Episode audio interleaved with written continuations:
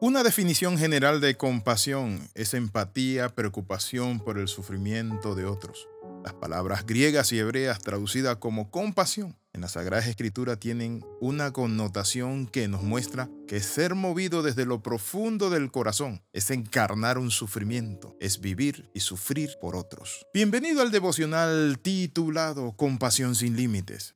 La Biblia dice en Mateo 9, 35 al 36, recorría Jesús todas las ciudades y aldeas, enseñando en la sinagoga de ellos y predicando el Evangelio del reino y sanando a todos los enfermos y toda dolencia en el pueblo. Y al ver las multitudes tuvo compasión de ellas, porque estaban desamparadas y dispersas como ovejas que no tienen pastor. La primera compasión que muestra nuestro Señor Jesucristo es aquella de la salvación. Los vio como ovejas sin pastor, perdidos, sin rumbo, sin dirección, atrapados por el materialismo, por Satanás, por las modas, por los vicios y por tantas otras cosas. El punto de vista aquí es que nosotros entendamos esto, que Jesús es compasivo y nosotros somos engendrados por Él, por su Espíritu, y tenemos ese nombre llamado cristiano. Y cristiano significa Cristo en el hombre, Cristo homo, Cristo en el hombre. La compasión de Dios es exaltada en toda la Biblia. Y vamos a ver algunos aspectos importantes. ¿Qué Dios hay como tú que perdona la maldad y pasa por alto el delito del remanente de su pueblo o el pecado de su pueblo? No siempre estarás airado, porque tu mayor placer es amar. Vuelve a compadecerte de nosotros. Pon tu pie sobre nuestras maldades y arroja al fondo del mar todos nuestros pecados.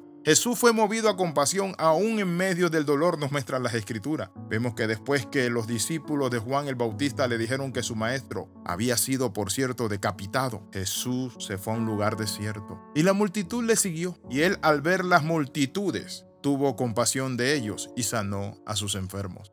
Estaba triste porque Juan el Bautista, aquel hombre que venía a abrir la trocha, el camino, la senda delante de él, le habían cercenado su cabeza. Pero sin embargo, allí donde se va la soledad, ve a la gente. Y en lugar de enojarse porque la gente le sigue, tuvo compasión de ella. ¿Tiene usted compasión de sus amigos, vecinos, familiares que no conocen a Cristo? ¿Tiene usted compasión de aquellos que sufren? ¿Tiene usted compasión de aquellos que andan de un lugar a otro y se conocen como los inmigrantes? Si Jesús estuviera este día aquí, de pie en mi lugar, su corazón también se compadecería al mirar los rostros llenos de cargas, tribulaciones, aflicciones, angustia y luto que ha traído este tiempo. Él miraría a las multitudes sintiéndose solas, confundidas, angustiadas por el futuro. Él sabía cuánto había allí en el corazón dolido y el cuerpo quebrantado de cada uno de ellos. La compasión debe ser un estilo de vida para cada uno de nosotros. Nosotros debemos mostrar la compasión a un mundo perdido. Y quiero compartirte esto, no solo a nuestros hermanos en la fe,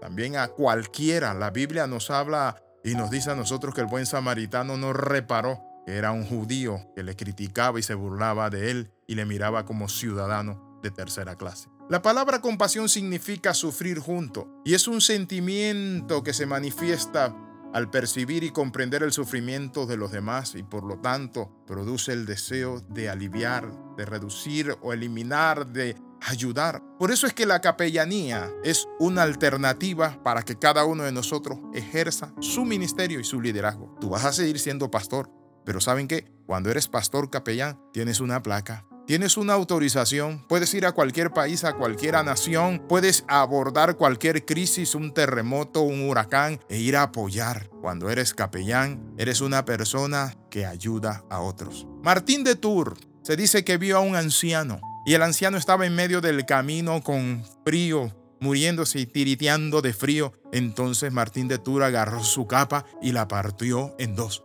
Se quedó con una parte él y le dio la otra al anciano. Él testificó que él sintió que ese anciano era Cristo. Y desde ese momento se lanzó a ayudar a otros en la guerra, en cualquier lugar y en cualquier desastre. De allí viene el término capellanía, de capela, de la capa, el que comparte su capa, el que abriga, el que sustenta. Y por eso somos capellanes. Mi amigo, ¿está usted haciendo compasión? ¿Por qué no nos organizamos para ayudar a los hospicios, para ayudar donde están los huérfanos, los ancianos abandonados que su familia ha dejado allí tirada, los que están sufriendo hambre, los desplazados a causa de guerras o a causa de pobreza, terremotos, huracanes, es allí donde somos llamados a tener compasión de ellos.